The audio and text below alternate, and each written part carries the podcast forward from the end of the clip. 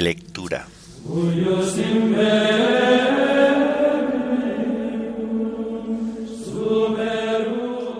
Santos protomártires de la Iglesia romana.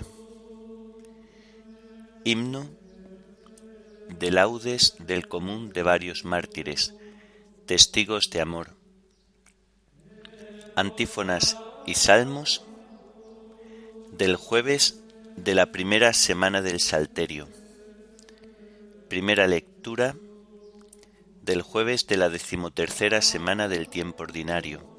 Segunda lectura y oración final correspondientes a la memoria de los santos protomártires de la Santa Iglesia Romana.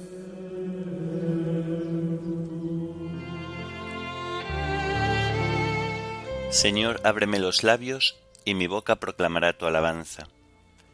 Venid, adoremos al Señor, Rey de los mártires. Venid, adoremos al Señor, Rey de los mártires. Venid, aclamemos al Señor, demos vítores a la roca que nos salva. Entremos a su presencia dándole gracias, aclamándolo con cantos. Venid, adoremos al Señor, Rey de los mártires porque el Señor es un Dios grande, soberano de todos los dioses, tiene en su mano las cimas de la tierra, son suyas las cumbres de los montes, suyo es el mar porque Él lo hizo, la tierra firme que modelaron sus manos. Venid, adoremos al Señor, Rey de los mártires. Entrad, postrémonos por tierra, bendiciendo al Señor, Creador nuestro porque Él es nuestro Dios y nosotros su pueblo, el rebaño que Él guía. Venid, adoremos al Señor, Rey de los mártires. Ojalá escuchéis hoy su voz, no endurezcáis el corazón como en Meribá, como el día de Masá en el desierto, cuando vuestros padres me pusieron a prueba y me tentaron aunque habían visto mis obras. Venid, Adoremos al Señor, Rey de los mártires.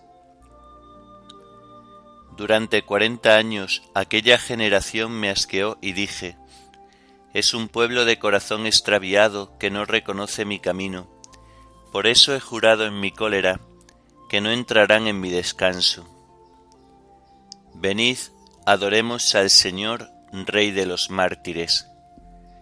Gloria al Padre y al Hijo y al Espíritu Santo, como era en el principio, ahora y siempre, por los siglos de los siglos. Amén. Venid, adoremos al Señor, Rey de los mártires.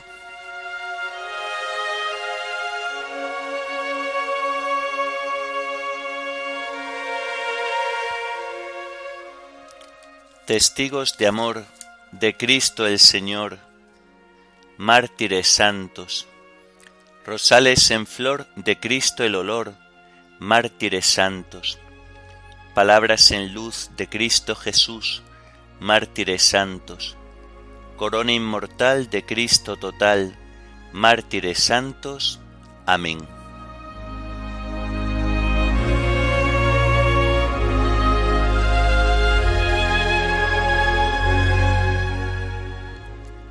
La promesa del Señor es escudo para los que a ella se acogen.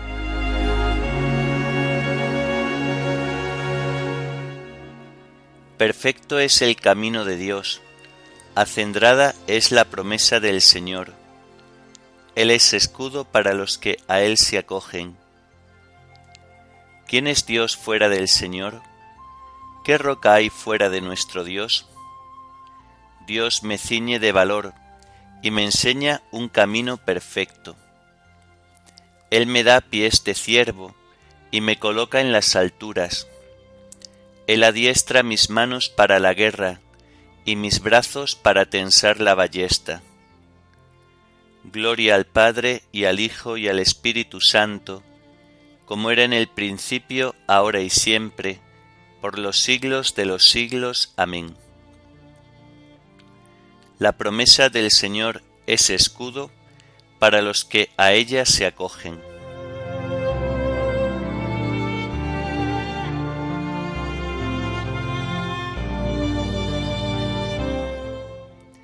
Tu diestra, Señor, me sostuvo.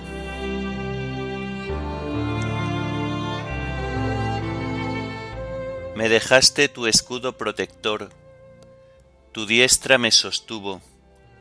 Multiplicaste tus cuidados conmigo, ensanchaste el camino a mis pasos, y no flaquearon mis tobillos. Yo perseguía al enemigo hasta alcanzarlo, y no me volvía sin haberlo aniquilado. Los derroté y no pudieron rehacerse, cayeron bajo mis pies. Me ceñiste de valor para la lucha, doblegaste a los que me resistían, hiciste volver la espalda a mis enemigos, rechazaste a mis adversarios. Pedían auxilio, pero nadie los salvaba, gritaban al Señor, pero no les respondía. Los reduje a polvo, que arrebata el viento, los pisoteaba como barro de las calles. Me libraste de las contiendas de mi pueblo, me hiciste cabeza de naciones, un pueblo extraño fue mi vasallo. Los extranjeros me adulaban, me escuchaban y me obedecían, los extranjeros palidecían y salían temblando de sus baluartes. Gloria al Padre y al Hijo y al Espíritu Santo, como era en el principio, ahora y siempre, por los siglos de los siglos. Amén. Tu diestra, Señor, me sostuvo.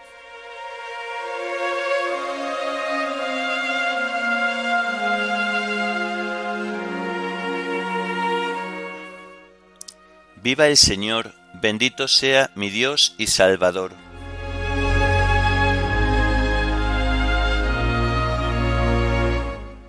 Viva el Señor, bendita sea mi roca, sea ensalzado mi Dios y Salvador, el Dios que me dio el desquite y me sometió los pueblos, que me libró de mis enemigos, me levantó sobre los que resistían, y me salvó del hombre cruel. Por eso te daré gracias entre las naciones, Señor, y tañeré en honor de tu nombre. Tú diste gran victoria a tu Rey, tuviste misericordia de tu ungido, de David y su linaje por siempre.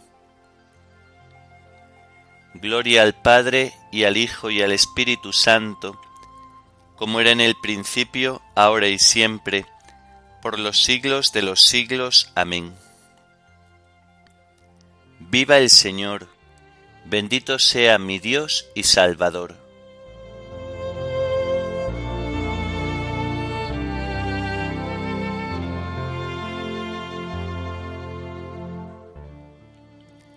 Ábreme, Señor, los ojos, y contemplaré las maravillas de tu voluntad.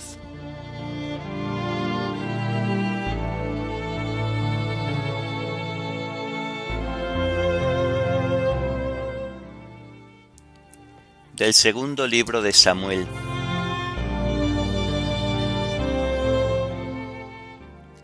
En aquellos días, David reunió nuevamente a los mozos israelitas, treinta mil hombres.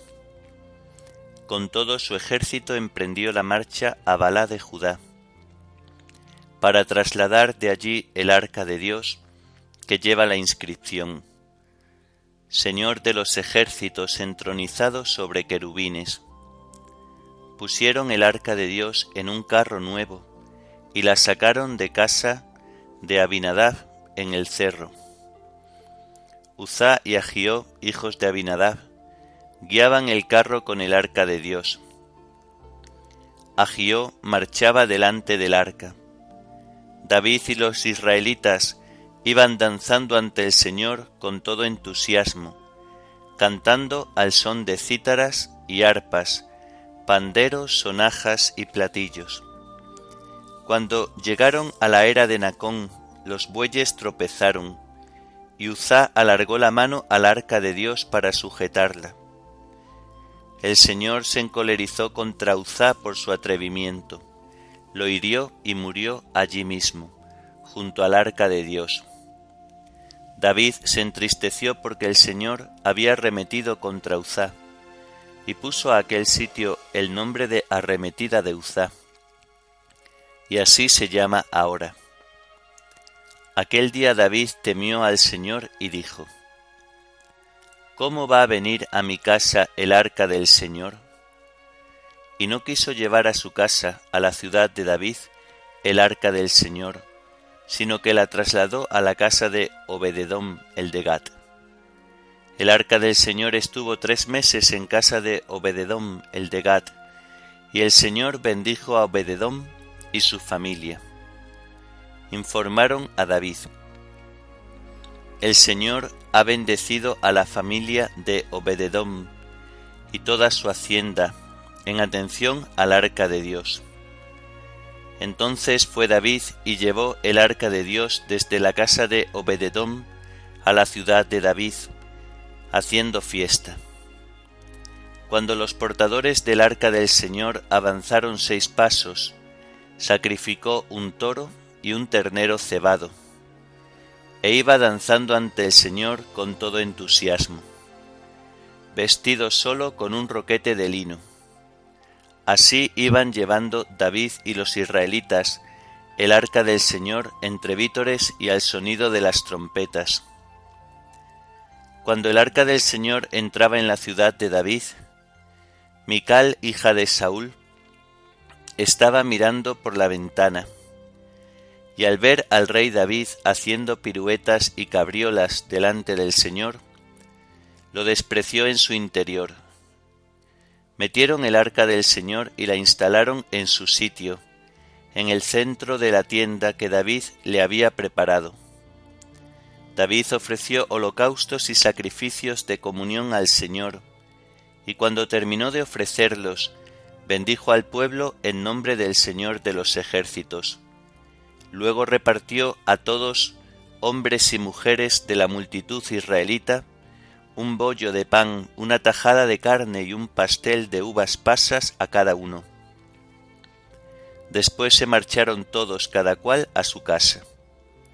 David se volvió para bendecir a su casa, y Mical, hija de Saúl, salió a su encuentro y dijo, ¿Cómo se ha lucido el rey de Israel, desnudándose a la vista de las criadas de sus ministros, como lo haría un bufón cualquiera? David le respondió, Ante el Señor, que me prefirió a tu padre y a toda tu familia, y me eligió como jefe de su pueblo, yo bailaré y todavía me rebajaré más. Si a ti te parece despreciable ante las criadas que dices, ante esas ganaré prestigio. Mical, hija de Saúl, no tuvo hijos en toda su vida.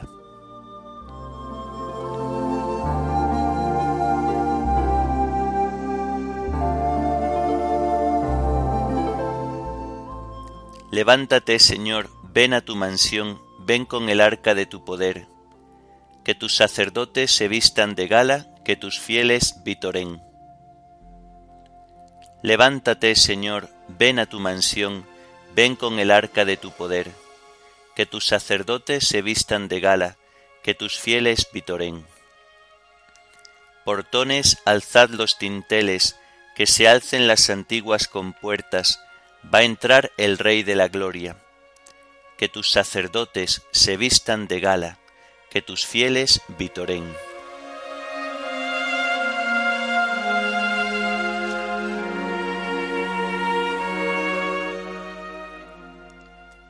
De la carta de San Clemente I, Papa, a los Corintios.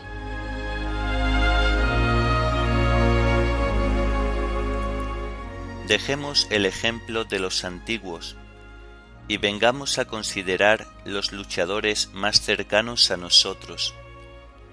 Expongamos los ejemplos de magnanimidad que han tenido lugar en nuestros tiempos. Aquellos que eran las máximas y más legítimas columnas de la Iglesia sufrieron persecución por emulación y por envidia y lucharon hasta la muerte. Pongamos ante nuestros ojos a los santos apóstoles, a Pedro, que por una hostil emulación tuvo que soportar no una o dos, sino innumerables dificultades, hasta sufrir el martirio y llegar así a la posesión de la gloria merecida. Esta misma envidia y rivalidad dio a Pablo ocasión de alcanzar el premio debido a la paciencia. En repetidas ocasiones fue encarcelado, obligado a huir, apedreado, y habiéndose convertido en mensajero de la palabra en el oriente y en el occidente, su fe se hizo patente a todos, ya que después de haber enseñado a todo el mundo el camino de la justicia, habiendo llegado hasta el extremo occidente, sufrió el martirio de parte de las autoridades, y de este modo partió de este mundo hacia el lugar santo dejándonos un ejemplo perfecto de paciencia. A estos hombres maestros de una vida santa vino a agregarse una gran multitud de elegidos, que habiendo sufrido muchos suplicios y tormentos, también por emulación, se han convertido para nosotros en un magnífico ejemplo. Por envidia fueron perseguidas muchas mujeres, que, cual nuevas Danaides y Dirces, sufrieron graves y nefandos suplicios, corrieron hasta el fin la ardua carrera de la fe y superando la fragilidad de su sexo, obtuvieron un premio memorable. La envidia de los perseguidores hizo que los ánimos de las esposas se retrajesen de sus maridos, trastornando así aquella afirmación de nuestro padre Adán. Esta sí que es hueso de mis huesos y carne de mi carne. La emulación y la rivalidad destruyó grandes ciudades e hizo desaparecer totalmente poblaciones numerosas. Todo esto, carísimos, os lo escribimos no sólo para recordaros vuestra obligación, sino también para recordarnos la nuestra, ya que todos nos hallamos en la misma palestra, y tenemos que luchar el mismo combate. Por esto debemos abandonar las preocupaciones inútiles y vanas y poner toda nuestra atención en la gloriosa y venerable regla de nuestra tradición, para que veamos qué es lo que complace y agrada a nuestro Hacedor. Fijémonos atentamente en la sangre de Cristo, y démonos cuenta de cuán valiosa es a los ojos de Dios y Padre suyo, ya que derramada por nuestra salvación ofreció a todo el mundo la gracia de la conversión.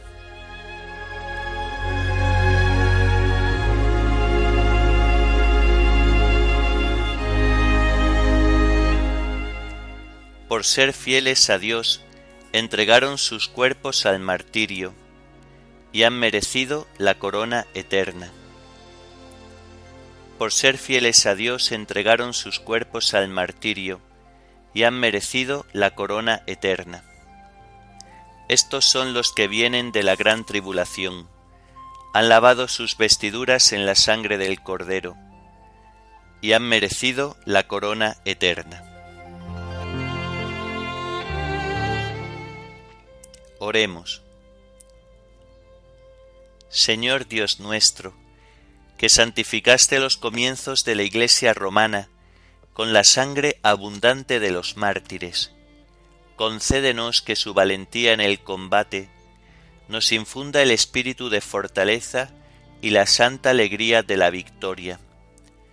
Por nuestro Señor Jesucristo, tu Hijo, que vive y reina contigo en la unidad del Espíritu Santo y es Dios, por los siglos de los siglos. Amén. Bendigamos al Señor, demos gracias a Dios.